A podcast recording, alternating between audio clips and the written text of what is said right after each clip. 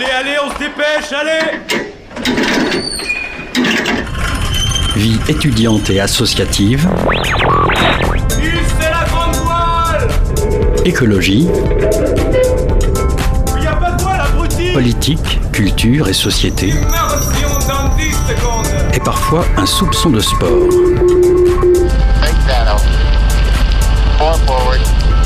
Four forward. Drift into the right a Du lundi au jeudi, 18h-19h, le sous-marin, la quasi quotidienne d'infos de Radio Campus Angers. 18h sur les ondes de Radio Campus. Bonsoir à toutes et à tous. J'espère que vous avez passé un bon week-end. Bienvenue à bord du sous-marin. Au programme de ce soir, nous recevons Pauline. Si oui, je, me suis les pinceaux, excusez-moi.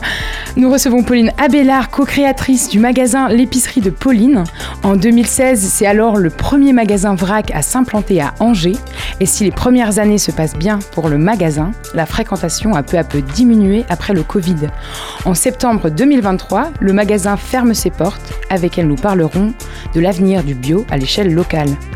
En deuxième partie, nous recevrons Hélène Wesberg de la compagnie de la troisième Métamorphose pour parler de leur dernier spectacle, Murder Ballet. Des histoires de meurtres mises en danse. Ça se passe au théâtre de Trélazé le 2, 3 et 4 novembre à 20h30. Sinon, Simon nous fera ensuite un récap de l'actualité sportive et il sera question de racisme dans le e-sport dans la chronique de Thomas.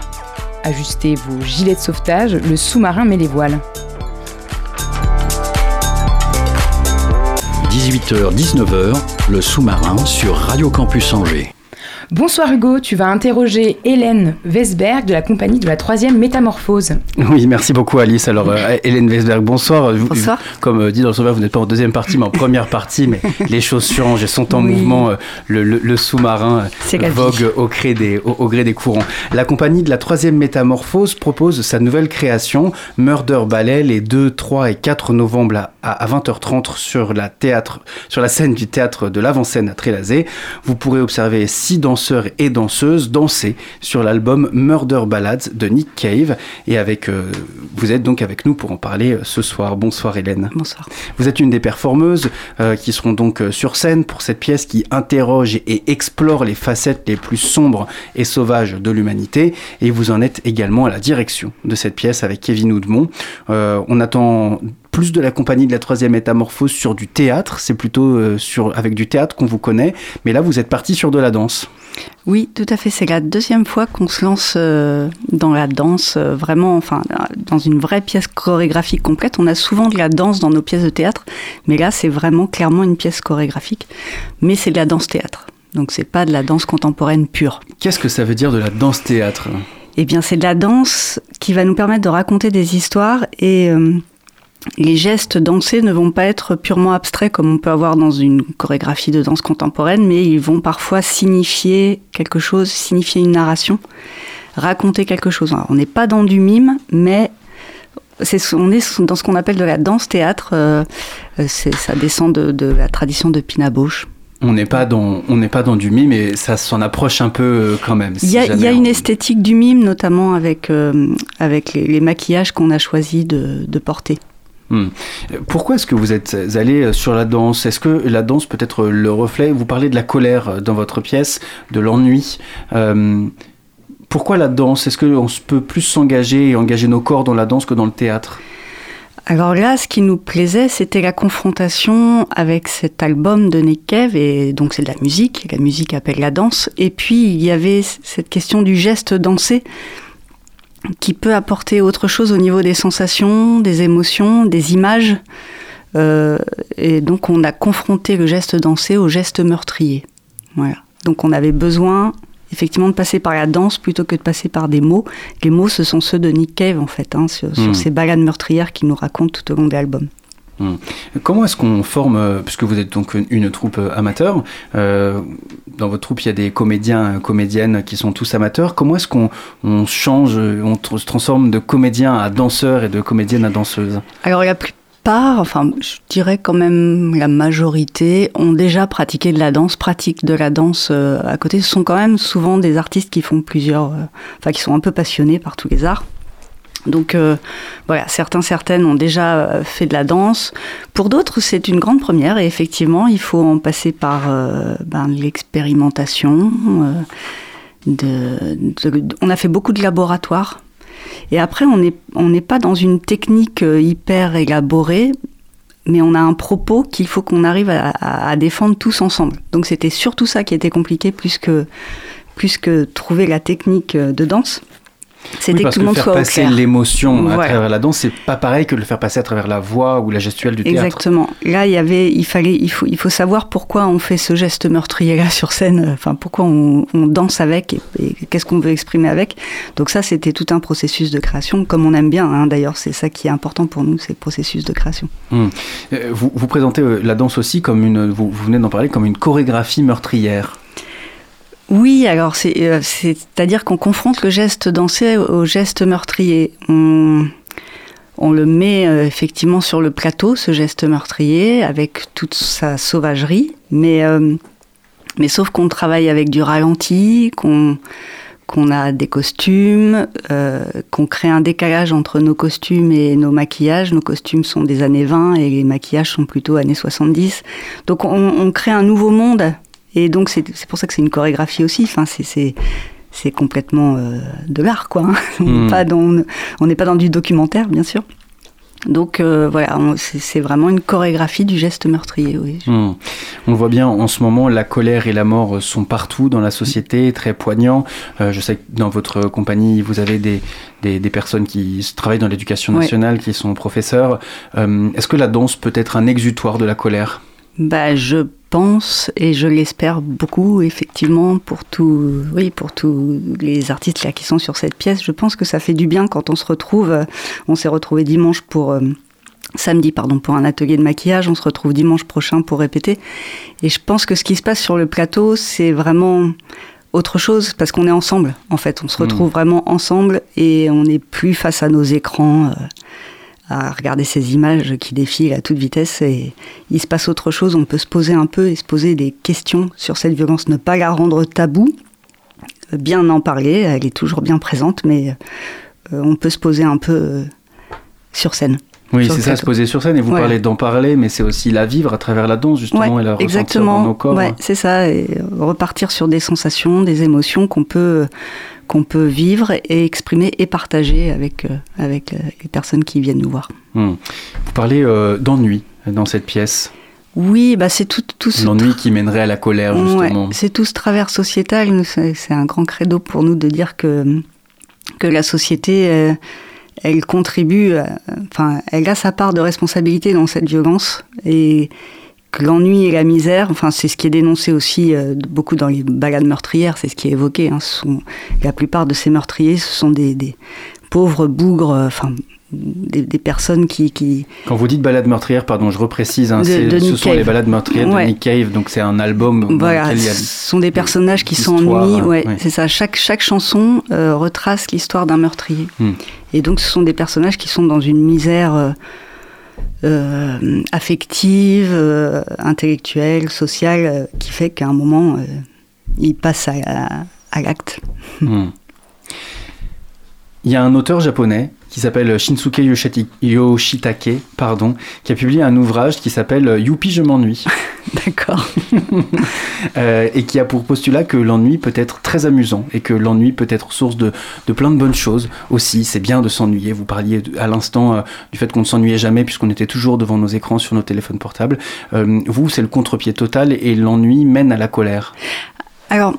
Est-ce euh, que c'est bien de s'ennuyer Est-ce que vous vous ennuyez Oui, moi je pense, moi je défends l'ennui. Je pense que l'ennui peut être créatif.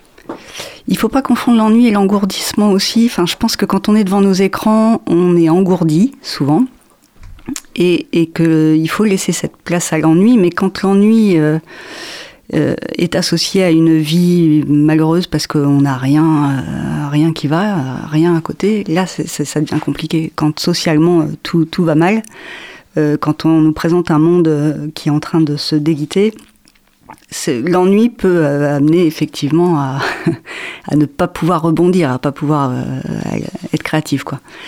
Donc, effectivement, il faut trouver euh, dans l'ennui ce qui va nous permettre d'avancer, d'avoir envie de changer les choses. Et, et- et c'est tout le contraire pour nous quand on se retrouve devant l'écran avec toutes ces images de violence qu'on peut nous assonner, toutes ces images d'actualité, euh, où là on est plutôt engourdi que dans un, que dans un ennui. Quoi. Hmm. Qu'est-ce que c'est Qu'est-ce que vous voulez dire par s'ennuyer en fait? C'est quoi l'ennui pour vous? Parce qu'il y a deux sortes d'ennui. Il y a le, il y a le bel, il y a le mauvais ennui dont on Ouais. a parlé. Il y a le bel ennui. Ben, le bel ennui, c'est celui qui va faire qu'à un moment, on a plein de possibles qui s'ouvrent à nous parce qu'on n'est pas contraint. En fait, c'est l'ennui, c'est le bel ennui, c'est celui qui nous mènerait vers une liberté d'agir, en fait. Pas facile. En tout cas, dans cette pièce, il y a des histoires de personnes qui s'ennuient et qui n'ont rien. Oui, qui, s- qui, qui, et qui sont rejetés. Enfin, il y a plus. En fait, il y a un cumul de, de problématiques pour ces personnages. Ils sont rejetés, ils sont, euh, euh, ils sont hors de la société. Et c'est aussi ça qui fait leur ennui. Hmm. Oui, alors juste, alors on va quand même repréciser, être un peu dans le concret de cette pièce. Oui. Euh, sur scène, donc huit portraits, huit portraits de meurtriers euh, qui ont franchi la ligne rouge hein, interdite, celle de, de tuer. Euh, ces meurtres ont ensuite été traités en long, en large et en travers par la presse, ce qui en a fait des meurtriers, ce qui a fait de ces meurtriers de véritables personnages médiatiques, peut-être des, des stars ou en tout cas des personnes qu'on connaissait. Vous écrivez dans votre dossier de presse, ce sont là des divertissements macabres qui nous renvoient à nos propres démons que la société spectaculaire sait récupérer et mettre en scène pour mieux contrôler nos émotions. Vous parlez du contrôle des émotions. Qu'est-ce que ça veut dire euh, Eh bien, il y a une espèce de fascination pour ces, pour ces faits divers, ces meurtriers. On avait déjà euh, travaillé sur une pièce de théâtre il y a quelques années de ça, euh, La vieille terre enfante encore des Vénus, qui parlait de, de la mort de Laetitia Perret, assassinée par Tony Meillon, qui est un fait divers qui eu pas mal de retentissement il y a quelques années à Nantes. Et, donc, nous, on part du postulat que il y a une fascination pour ces faits divers et que cette fascination, elle est cultivée par la société du spectacle parce que ça nous muselle en fait. Ça nous, pendant qu'on est fasciné, on fait pas autre chose et on réagit pas. Hum. Cette fascination, euh, euh, c'est aussi ce goût de la, ce, goût du sang. Enfin, il y a quand même une curiosité macabre qui est euh, euh, aussi très humaine. Oui, alors justement, et c'est ça aussi qu'on dit, c'est qu'à un moment, le monstre qu'on regarde, pour lequel on est fasciné, ben, il est aussi humain. On est tous dans cette condition humaine bien compliquée. Et euh, cette part sauvage, on l'a peut-être aussi en nous. Et c'est, en fait, on pose toujours ces, on, qu'on persiste à poser des questions sans donner des réponses, hein, mais on pose la question. Mais C'est un peu la spécialité de la compagnie de la voilà, vous avez tout compris, c'est ça. c'est euh, comment euh, et, et cette part de sauvagerie, est-ce que je l'ai en moi et qu'est-ce qui pourrait faire qu'à un moment euh, je passe de l'autre côté aussi. Voilà, C'est toute cette question-là. Vous parlez cependant euh, euh, de cette société qui saurait contrôler nos émotions. Euh, qui c'est qui contrôle nos émotions? La presse aurait un contrôle sur euh, ce qu'on ressent par les infos qu'il diffuse Alors, enfin, c'est vraiment la société du spectacle telle qu'elle a été décrite par Guy Debord. hein. On est vraiment là-dedans. c'est tous, enfin, tous ceux qui détiennent les manettes du pouvoir, que ce soit euh, dans les gouvernements et les médias, vont avoir euh, forcément un impact sur ce contrôle de nos émotions, parce qu'en fait, on nous dit constamment quoi regarder, quoi faire, quoi dire, quoi acheter. Enfin, tout est, enfin, on, est dans cette société euh, de contrôle depuis quand même un petit moment, et nous, on reste très attachés à la pensée de Guy Debord. C'est le point de départ de notre de notre compagnie. Hein. C'est peut-être une solution pour peut-être euh, réussir à s'échapper de ces images euh, terribles qu'on peut voir euh, Ouais. jour après jour sur les réseaux sociaux et, et entendre à, à la radio, C'est ça. de développer un peu l'imaginaire. C'est ça. Avec le spectacle vivant, il se passe autre chose. Il- parce qu'il y a une rencontre entre ceux qui sont sur le plateau, qui ont vécu ce processus de création, qui en sont passés par ce geste meurtrier, mais sur un plateau, sur, de- en, en répétition, et qui à un moment vont le transmettre à, une assistance qui est en face, et puis on va se retrouver ensemble à vivre ce moment-là, ce qui n'est pas du tout le cas avec les réseaux sociaux, par exemple. Enfin, je trouve que c'est complètement différent. La bande originale euh, de cette pièce, on en parle euh, depuis tout à l'heure, c'est un album de Nick Cave and the Bad Seeds, des chansons qui racontent des histoires de meurtriers. Donc vous écrivez euh, encore sur votre dossier de presse que c'est une invitation à un bal macabre avec une galerie de monstres et de gueules cassées aux allures de post-punk blessés. oui, bah c'est très Nick Cave. Hein. Enfin, il, oui. il, il s'amuse avec ses personnages et puis surtout il y a un sacré décalage parce que ah, si on n'écoute pas trop les paroles et qu'on écoute juste la chanson, on se dit oh quelle belle chanson d'amour. Et puis quand on écoute les paroles, c'est un vrai carnage. Donc euh, bon voilà, il y a, y a oui, ce en côté. plus avec cette voix de Nick Cave qu'on va entendre Exactement. juste après. Puis euh, Mm. surtout les duos avec Pete Harvey ou Kylie Minogue, on a vraiment l'impression que c'est des chansons d'amour. En fait, Euh, bon, bah, non, il y en a un des deux qui meurt. hein. Mm. Aux allures des gueules cassées, aux allures de post-punk blessés. C'est ça que vous serez sur scène? Alors oui, euh, bon, on aimerait bien. on, on a une esthétique euh, punk dans le sens où on, où on s'autorise un petit peu tout. Là, on est vraiment parti sur des maquillages. euh, on a fait intervenir une maquilleuse qui nous a aidés, des maquillages très expressifs, voire express- express- expressionnistes, hein, pour accentuer nos expressions de visage, des yeux très marqués, un teint blafard. Donc il y, a- une esthétique, euh, oui, un peu punk, hein, on peut dire. Les textes de Nick Cave and the Bad Seeds euh, sont en anglais, euh, pour ne rien vous apprendre. Euh, comment bien s'immerger dans les textes euh, et la proposition, alors que une grande partie de la population française ne parle pas anglais ou ne maîtrise suffi- pas suffisamment l'anglais pour pouvoir comprendre les textes dans leur globalité? Alors, il y a une première partie du spectacle où les chansons sont euh, donc en anglais. Les, huit premières chansons sont en anglais. Et euh, en fait, on les danse, mais on, transmet des images, des espèces de fantasmes, des, sensations. On voit bien qu'il se passe des meurtres, on voit bien qu'il y a qu'il y a des victimes, mais on n'a pas une narration très fluide. Et puis, euh, le choix a été fait par Kevin de transformer la... Co-metteur voilà, en scène, l'autre le- co-directeur. la chanson O'Malley's Bar qui arrive sur la fin de l'album, de, de réécrire un texte en français sur la musique de cette chanson. Et il reprend chaque meurtrier et il refait tout un, toute une strophe pour chaque meurtrier. Et donc on va pouvoir euh, découvrir, en savoir un peu plus sur ces meurtriers, sur leurs histoires euh, à la fin, dans une deuxième partie. Merci beaucoup, Hélène Weisberg, d'avoir répondu euh, à nos questions euh, sur Bah, les ondes de Radio. Campus. Le spectacle Murder Ballet, c'est le 2, 3 et 4 novembre à 20h30 au théâtre de l'Avant-Scène à Trélazé. Toutes les infos sur le Facebook de la compagnie de la troisième métamorphose. Tout de suite, on écoute le morceau Love Creature de Nick Cave, qui fait partie de l'album Murder Ballets, sur lequel dansera la compagnie.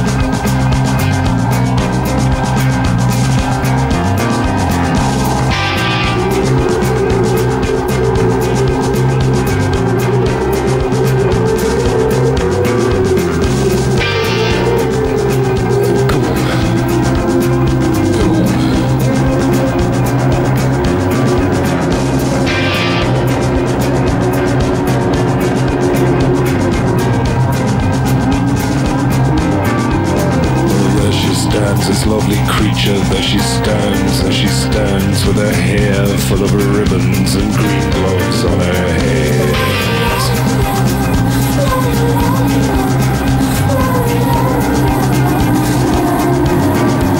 So I asked this lovely creature, yes I asked, yes I asked, would she walk with me a while through this night so vague?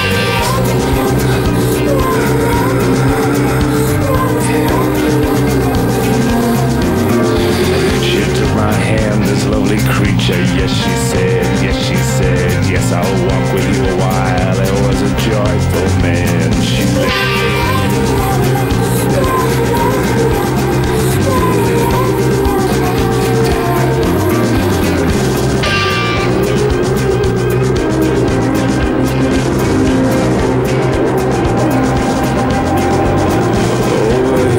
led creature over mountains, over ranges, by great pyramids and sphinxes, we met drifters and strangers.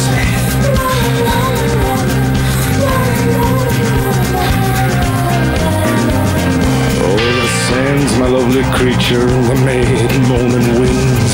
At night, the deserts ride with diabolical things.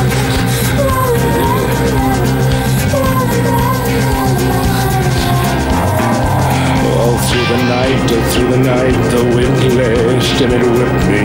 When I got home, my creature was no longer with me.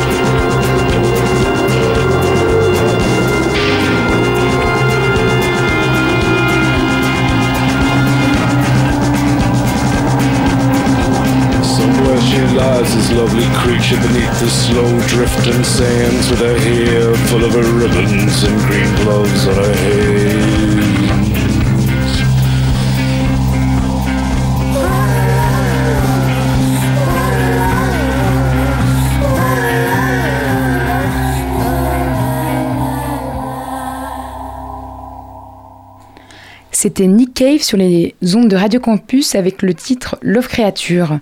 Aujourd'hui, on reçoit Thomas. Bonjour Thomas. Tu viens nous parler euh, d'e-sport, mais, euh, mais d'une façon différente aujourd'hui.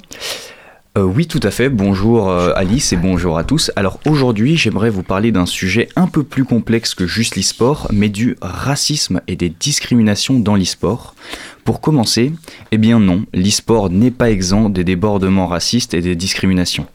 Le racisme se manifeste de différentes manières dans l'e-sport, que ce soit à travers des commentaires racistes en ligne, des discriminations lors des compétitions, des préjugés lors de l'embauche de joueurs ou de membres du personnel, ou euh, d'autres comportements euh, discriminatoires. Mais aujourd'hui, euh, j'aimerais que l'on se concentre simplement sur les types de discrimination sur Internet et en ligne, parce que si effectivement il y a des cas de racisme dans les compétitions dites officielles, elles n'en restent pas moins rares, et généralement ce sont des cas très isolés. Oui, euh, le plus généralement, les gens sont plus calmes dans les tournois officiels, dans les stades? Euh, oui, tout à fait. Alors déjà, quels sont les pays les plus touchés euh, par ces vagues de haine et de racisme dans le monde? Eh bien, en tête, on retrouve les États-Unis et l'Espagne, euh, puis euh, la France, dans une moindre mesure avec l'Allemagne et le Royaume-Uni. À noter que dans d'autres domaines et pour d'autres raisons, les vagues de harcèlement et de haine sont aussi monnaie courante en Asie, surtout en Chine et en Corée. Oui, parce que pour eux, c'est un peu plus développé qu'aux États-Unis ou en Europe, je crois. Oui, oui, tout à fait. Pour ce qui est des discriminations en elles-mêmes, en tête de liste, on retrouve le sexisme, la transphobie, puis le racisme, qu'il soit ethnique ou pas, et enfin les attaques suite à des mauvaises performances. Le plus souvent, ces discriminations sont réalisées par des gens anonymes sur Internet. On peut citer l'exemple euh, de Chinou, une streameuse sur la plateforme Twitch qui a reçu des vagues de haine et des commentaires discriminatoires car elle était étrangère, plus elle était, euh, c'est une femme, euh, et pour la simple raison qu'elle participait à une compétition sur le jeu League of Legends. Alors, toutes ces attaques sont favorisées par le fait d'être en ligne, hein, Thomas? Eh ben, c'est tristement le cas. Euh, ce qui favorise ces comportements déplacés, c'est le fait que sur Internet, on peut être euh, qui on veut euh, sans jamais avoir de, de répercussions, mais avec un grand M. Comme dit en introduction, c'est parfois des acteurs eux-mêmes de la scène qui font ce genre d'action. On, peut notamment dire le fait que plusieurs équipes ont ouvertement mis sur le banc des joueuses pendant des compétitions en ligne, avec bien évidemment à la base des promesses de oui, tu vas jouer euh, au moment de la signature. Ce n'est donc pas quelque chose que seules des personnes isolées font. Mais j'imagine qu'il y a des initiatives pour lutter contre ce genre de comportement? Euh, tout à fait. On voit de plus en plus de petites associations qui aident à la bonne insertion de certaines catégories et pour aider à sensibiliser les gens au racisme et à la discrimination. On peut citer euh, cette initiative sur Angers pour aider les filles à être mieux représentées dans le monde du jeu vidéo et par extension dans l'e- dans l'e-sport. Euh, D'ailleurs, je vais vous donner le sticker de cette association dont je n'ai pas le nom. On m'a donné ce sticker en me disant on est une petite association sur Angers qui lutte contre les discriminations. Et voilà, depuis pas de nouvelles. Euh, je ne les ai pas trouvées. Alors si vous entendez cette chronique, manifestez-vous. J'aimerais bien parler avec vous. Je peux le faire passer dans le studio si vous voulez. Mais les ligues euh, ou les, euh, les éditeurs ne font rien pour lutter contre les discriminations? Alors, euh, des comportements, des les comportements sont de plus en plus sanctionnés, c'est à noter. Les sanctions des différentes ligues dans l'e-sport sont de plus en plus élevées, et surtout, même en partie. Parce que le plus souvent, c'est dans les parties de jeux vidéo, dans ce qu'on peut appeler le chat écrit ou les channels écrits, que les pires injures ou insultes sont écrites. Et, on, le- voit aujourd'hui euh, plus que jamais, cela peut détruire des carrières. On peut citer l'exemple de nombreux joueurs assez connus dans le monde de l'e-sport comme Selfmade, MNS ou encore Ime qui ont vu leur carrière complètement chuter après avoir, euh, après avoir été euh, surpris en train d'écrire des commentaires racistes, haineux ou sexistes sur les réseaux sociaux et dans les parties.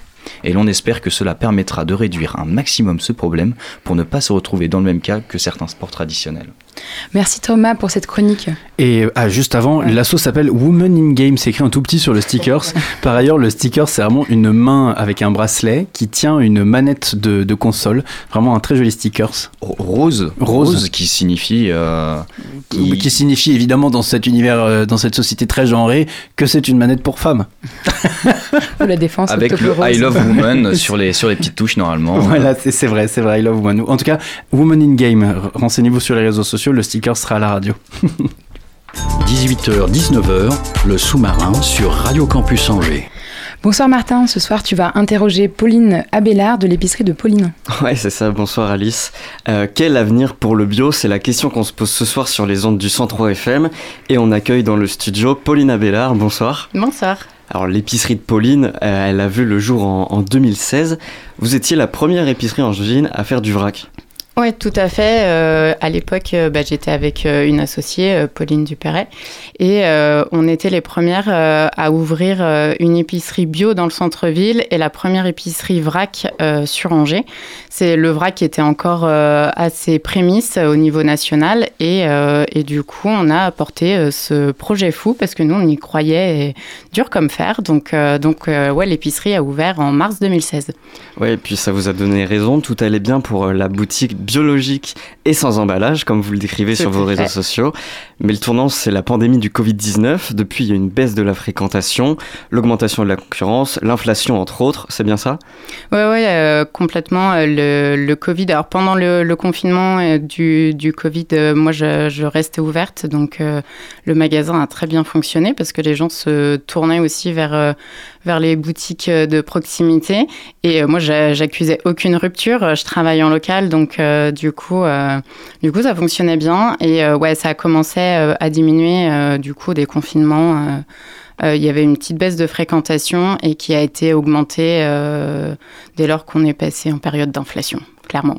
Ouais, parce que pendant le confinement, il y a eu une période de solidarité, en fait, où, les gens venaient... euh, Ouais, ouais, en fait, il y avait beaucoup plus de gens euh, qui venaient. euh, il y avait les clients habituels, puis euh, des nouveaux. Aussi pour soutenir, en effet, les, les commerces de proximité, les indépendants. Et puis, en fait, enfin là où les grandes surfaces accusaient beaucoup de ruptures, moi, je n'en avais pas. Donc, en fait, euh, les gens qui allaient en grande surface, qui voyaient qu'il y avait des ruptures de pâtes, de papier toilette ou je ne sais quoi, au final, euh, finissaient à l'épicerie parce que moi, j'a- j'avais tout. Voilà, c'est fini. La décision n'a pas été facile à prendre, mais c'est celle qui est la plus raisonnable pour moi à ce jour. La fermeture définitive de l'épicerie. Ça, je, je reprends vos mots euh, que vous avez écrits sur, vos réseaux sociaux. Euh, vous étiez à bout de force. Euh, à bout de force, euh, non. Euh, j'ai fermé là euh, le 22 septembre, mais c'était une décision qui s'est qui s'est contrainte, enfin que j'ai pris, ouais, un peu. Un peu malgré moi euh, parce que euh, ça enfin, il y a, la fréquentation était euh, moins importante et en fait, bah, les, les charges augmentant et bah, moi, du coup, j'arrivais plus à me rémunérer sur, sur l'activité. Donc, donc, à un moment donné, faut, comme tout le monde, il faut que je puisse vivre. Quoi. Donc, donc les gens venaient moins. Ouais. Et vous, et en même temps, les charges augmentaient. Bah ouais, ouais, Oui. comme, comme tout le monde. Comme en fait, monde, les ouais. charges ont augmenté et aussi pour le commerce. Et, euh, et du coup, il y avait moins de fréquentation parce que euh, du coup, euh, là où avant je touchais des personnes qui, par exemple, travaillaient en centre-ville, là maintenant, avec il y a le télétravail. Donc, il y a des gens qui viennent moins travailler en ville, du coup, télétravail et vont faire leurs les courses à côté de chez eux. Donc, j'ai perdu une partie de cette population-là. Il y a six ans, quand, enfin il y a sept ans, quand on a ouvert, on touchait beaucoup d'étudiants. Maintenant, beaucoup moins. Euh, donc, bah, en fait, au fil du temps, et puis il y a une augmentation. Comment ça se fait que vous touchez moins d'étudiants? Vous avez réussi à comprendre pourquoi ça? Non, je je sais pas. Alors c'est pareil. Hein, depuis le depuis le Covid, il y avait euh, bah, suite au Covid, il y avait moins d'étudiants aussi sur Angers. Et puis l'offre s'est diversifiée aussi. Et là, avec l'inflation, enfin clairement, on entend hein, tous les ans que c'est de plus en plus compliqué pour les étudiants déjà de se loger et ma- malheureusement aussi maintenant de se nourrir. Donc, euh, donc du coup, euh, ouais, avec l'offre qui s'est diversifiée euh, aussi sur, sur Angers, je pense que les étudiants consommer bio, c'était plus leur priorité, quoi. Quand vous dites euh, le- le- ça, ça s'est diversifié, c'est le l'offre ouais, ouais. bio vrac Oui, alors l'offre, ou oui, de les manière deux. générale Les deux, euh, parce que enfin même les grandes surfaces maintenant euh, proposent du bio, donc l'offre bio de manière générale c'est c'est diversifié. Euh, Quoique depuis un an du coup euh, la consommation bio est en baisse et donc euh, même les grandes surfaces, là où elles avaient euh, développé leur rayon bio, maintenant euh, viennent à le diminuer et à stopper, enfin ne se réapprovisionnent plus. Certains certaines, euh, certains magasins pardon ne se réapprovisionnent plus en bio parce que c'est en pleine chute libre malheureusement. Mmh, trop quoi. cher. Ouais. Ouais, si, Enfin, si- pas que, mais. Si j'ai bien fait mon travail, il y a une vingtaine de magasins spécialisés bio à Angers et ses alentours. Euh, on compte aussi euh, les marchés, les, les grandes surfaces. Euh, la France est aussi championne d'Europe de production bio. Donc euh, on se dit que malgré la concurrence, il y a- il y, a une forte offre, c'est ce dont on parlait. Donc c'est c'est la demande qui pêche? Ouais, ouais, complètement, parce que en effet, euh, euh, dans les années 2019-2020, enfin vraiment jusqu'au jusqu'au Covid, il y avait une, forte demande de, de, bio. Les gens se tournaient de plus en plus vers le bio, euh, euh, avec tous les bienfaits qu'on en entendait. Donc euh, ceux qui se montaient en agriculture euh, bah, se mettaient en agriculture bio directe. Euh, donc euh, il y avait une forte demande. Et donc en effet, l'offre s'est démultipliée euh, pour répondre à cette demande. Sauf qu'aujourd'hui, la demande, bah, malheureusement, elle est en baisse. Donc, euh, bah, l'offre, elle devient beaucoup plus importante. Et puis, bah, voilà, c'est le marché de l'offre et de la demande. Et donc, euh, bah, fermeture pour moi. J'imagine que c'est une question que vous vous êtes beaucoup posée. Comment faire pour que les Angevins consomment bio? Euh, Chez vous Ah oui. Consomme bio et chez vous, parce que Ouais. vous consommez bio en général. oui. Ouais. Euh, bah après, euh, c'est. euh, en fait, euh, il y a aussi euh, des a priori parce que il y a des personnes, enfin, la plupart de, de mes clients, euh, c'était des personnes qui étaient euh, convaincues et que j'avais, enfin, j'avais pas besoin de les convaincre. En effet, c'était convaincre les personnes qui ne venaient pas encore au magasin. Et du coup, euh, enlever ces a priori de la grande surface, c'est moins cher ou c'est moins cher que le bio. Et c'est faux parce que pour le coup, c'est vrai pour certains produits, mais on peut pas le généraliser en fait.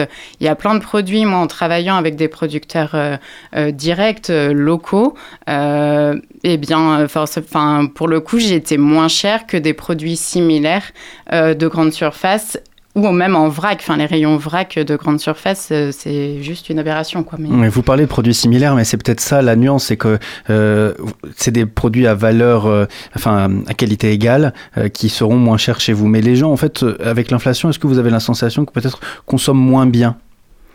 Euh, alors, je pense qu'il y a une partie de la population qui, en effet, euh, regarde pas forcément la qualité et regarde le prix.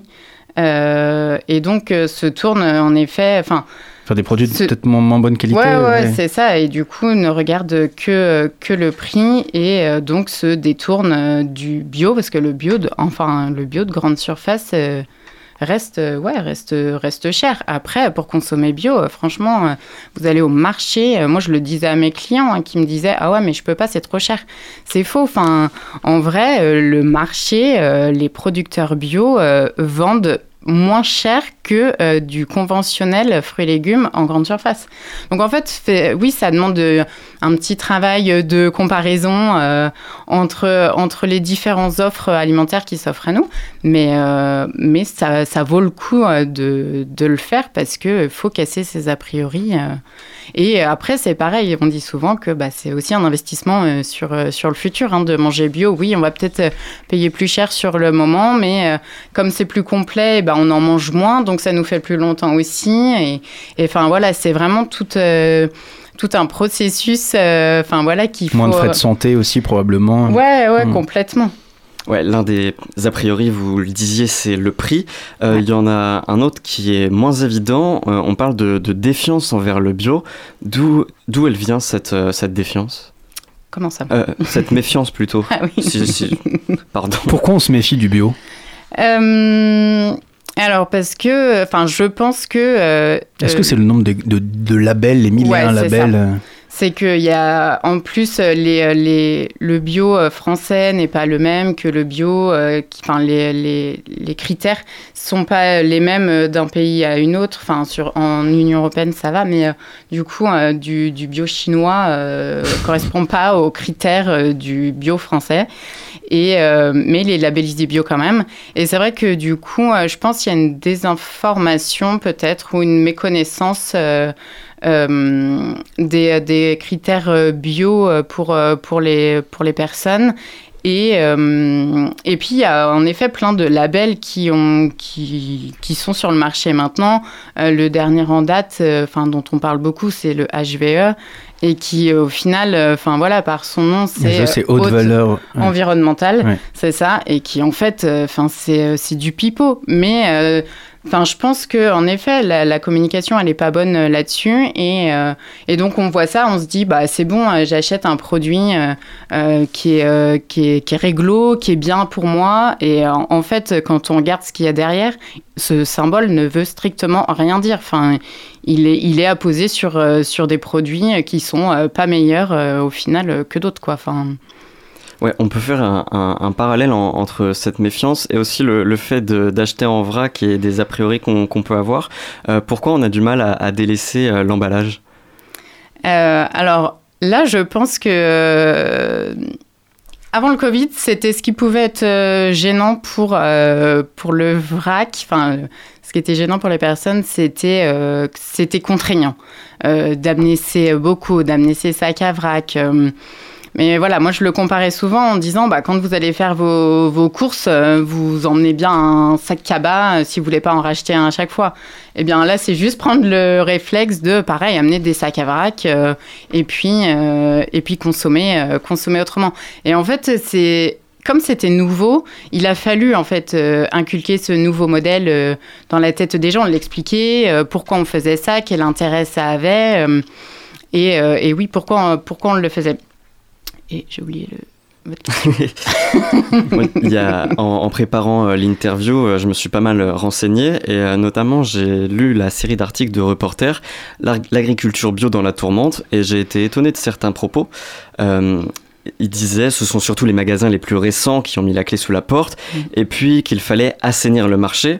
Pourtant, quand je vois le profil de l'épicerie de Pauline, je ne retrouve ni une boutique récente, ni une boutique problématique.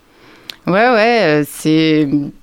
Là, j'avoue que moi-même, je, je sais pas trop, je sais pas trop l'expliquer. Euh, pourquoi En effet, c'est souvent les épiceries qui, euh, qui avaient peu de peu d'expérience euh, qui ont fermé euh, parce que je pense pas assez de pas assez de trésor et tout. Mais après, mine de rien, enfin le ouais le, le Covid a fait, enfin là maintenant, si on rentre dans les dans les chiffres, moi ça faisait sept ans, je voilà, je paye, euh, je payais toutes mes charges euh, plein pot entre guillemets. Hein. donc euh, ceux qui démarrent, pourtant, ils ont encore des aides et tout ça.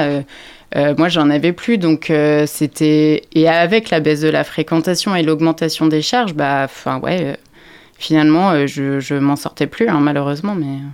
Et euh, comment vous vous sentez là trois semaines après la fermeture de l'épicerie? C'est pas simple, euh, c'est vraiment, enfin ça a été euh, 7 ans, euh, ans de ma vie, 8 si on compte euh, la préparation en plus euh, avant. Euh, c'est ouais, c'est c'est pas simple. J'ai encore un peu le nez dedans parce que parce qu'il faut que je clôture euh, encore certaines choses. Euh, euh, voilà, et puis c'est euh, c'est difficile de de passer euh, de passer au-dessus euh, si rapidement après autant d'expérience. Mais, euh, mais bon, ce matin, j'ai démarré une nouvelle formation, donc euh, je passe petit à petit euh, à autre chose. C'est quoi les retours que vous avez de vos anciens clients Je sais que sur les réseaux sociaux, vous avez été vraiment beaucoup soutenu. Ouais, je pense que ça a dû vous faire vraiment chaud au cœur. quand Ah même. oui, oui bon, j'ai pleuré plus d'une fois. Même là, mine de rien, ça me ça m'émeut un peu. Ouais, ouais, parce que dès que je l'ai annoncé, en fait, euh, ça a été. Enfin, j'ai eu beaucoup de témoignages de, de gens qui étaient qui étaient déçus euh, que ça ferme euh, parce que, euh, enfin, voilà, au-delà. euh, que les gens venaient faire leurs courses, c'est qu'il y avait un vrai lien social qui s'était créé. et, l'endroit, pour moi, ouais, était, était vecteur de lien social. Donc, donc ouais, au-delà de, de, de vendre ce que je vendais, c'est qu'il y avait toute la relation et le côté humain qu'il y avait aussi derrière et que j'avais noué avec les clients. Donc, euh, ouais, pour beaucoup, ça a été, euh, ça a été des marques euh, bah, ouais, de, de tristesse, d'affection, certains en colère aussi, à dire que justement, euh, c'était pas normal qu'un magasin comme ça aujourd'hui ferme, alors que d'autres magasins qui sont pas dans dans les mêmes valeurs que je portais continuent de bien fonctionner et enfin voilà. Ouais, parce qu'en en pleine euh, transition écologique, c'est important Ouais. de favoriser les, les circuits courts, l'agriculture durable, la protection de l'environnement aussi.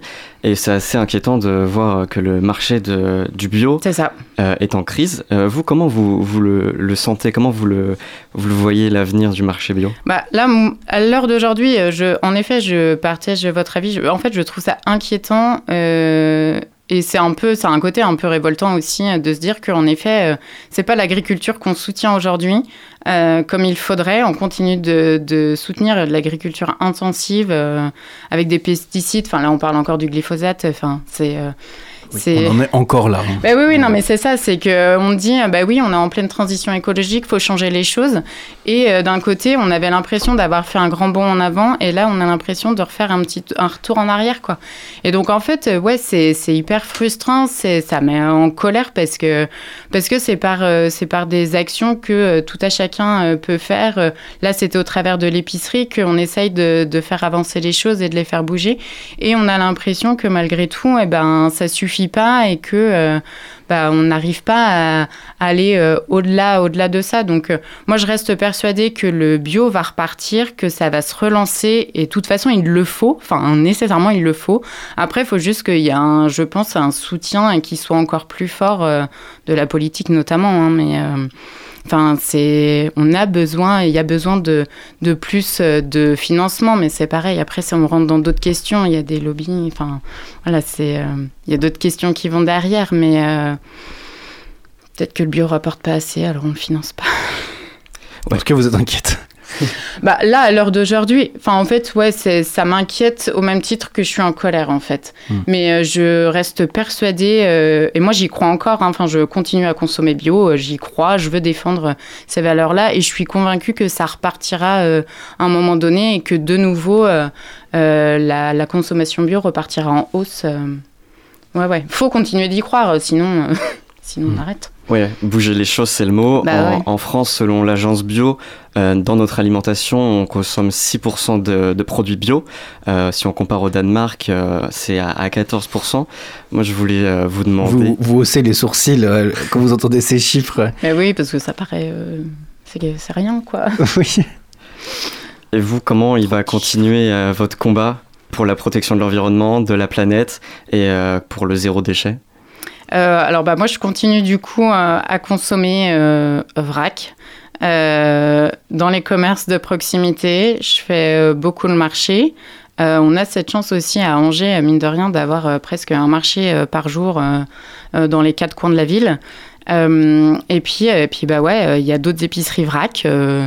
Euh, donc, euh, donc je continue, euh, je continue de, enfin, je vais du coup maintenant aller consommer chez eux. Et puis après, c'est, moi je le fais à ma propre échelle, hein, donc c'est consommer vrac. Et puis après, c'est se déplacer à vélo, utiliser le transport en commun. Enfin, c'est des choses de B bas, mais mais voilà, c'est, je me dis c'est toujours, c'est toujours ça de prix et je fais tout ce qui est possible à ma petite échelle.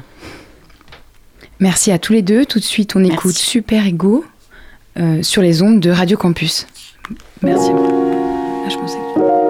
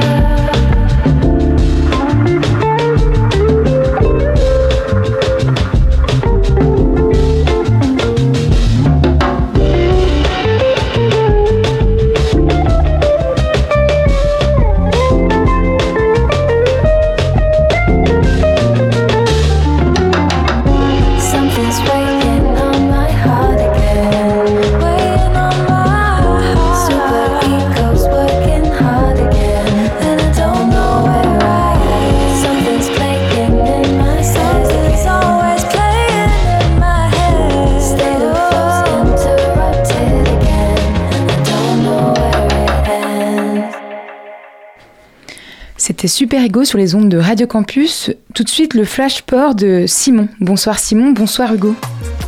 Bonsoir. Salut Simon.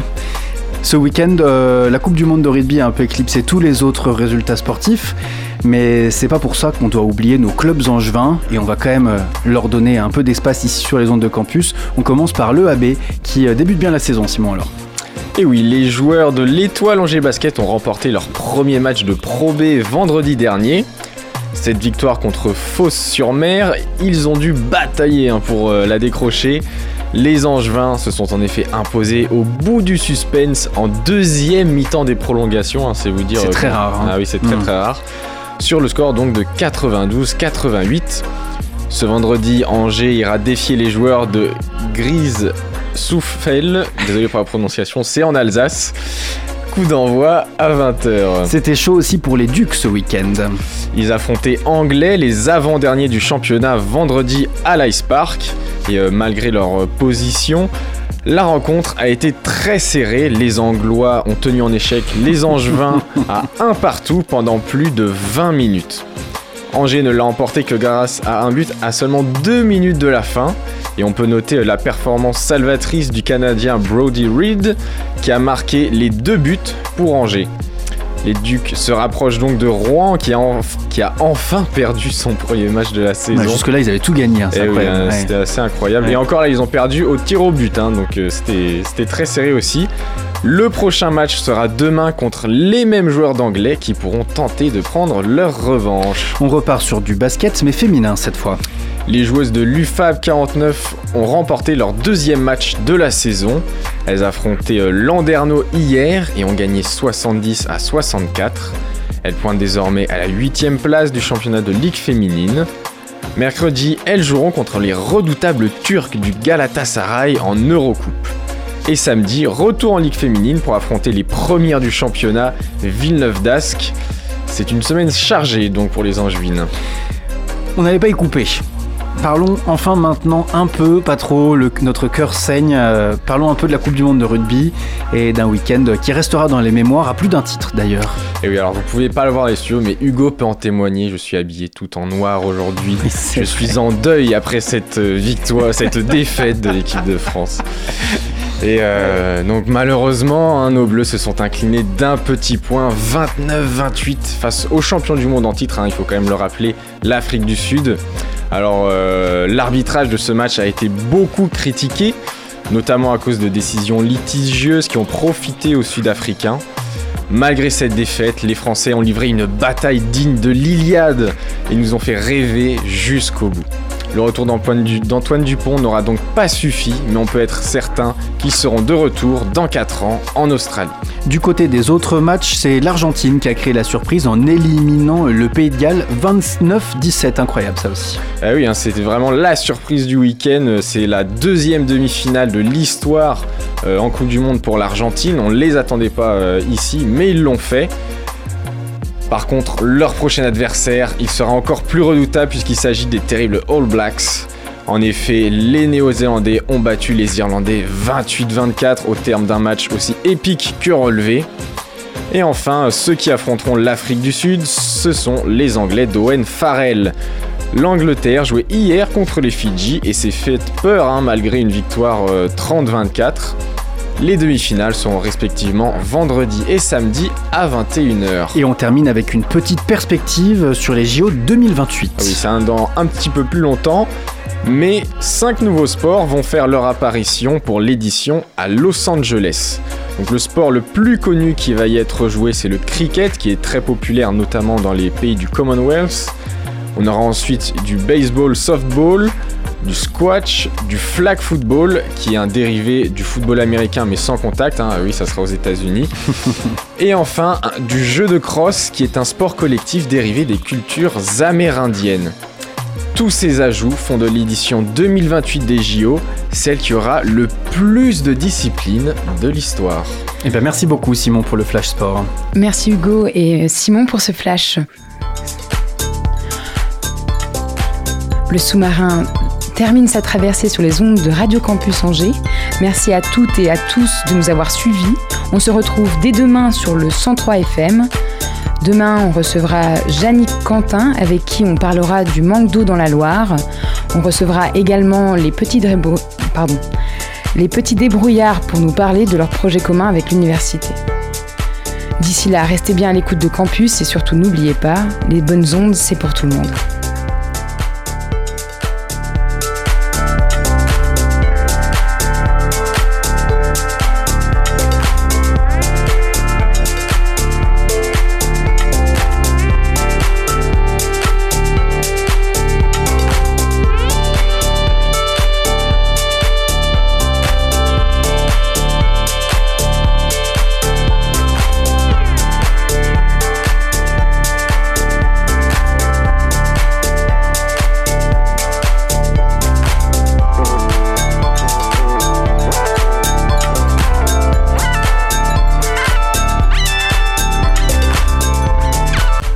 Retrouvez le sous-marin en podcast sur toutes les plateformes et sur le www.radiocampusangers.com.